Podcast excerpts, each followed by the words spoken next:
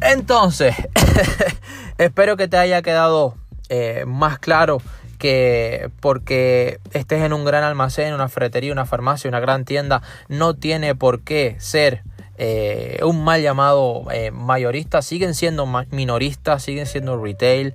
¿Por qué? Porque hacen venta directa al cliente, al consumidor final.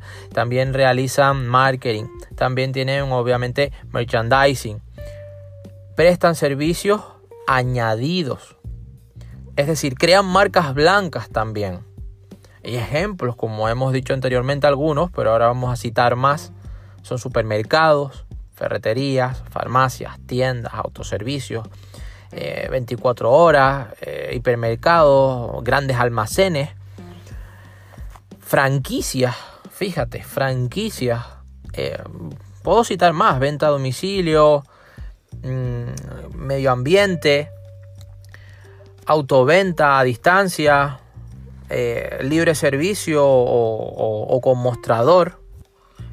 Libre servicio con mostrador quiere decir esas personas que, no necesitan estar detrás, estar detrás de, un, mostrador, bien porque están vendiendo al aire libre, o sí, o tienen ya unas instalaciones. También minoristas eh, dentro de centros comerciales pueden haber eh, cohabitando minoristas con otros minoristas y que bueno, pueden estar también en espacios abiertos, es decir, que no hay edificios, no hay instalaciones como tal, no hay un local y cerrados, es decir, que ya sí que pueden estar dentro de, edificaciones, como puede ser dentro de centros comerciales, etcétera.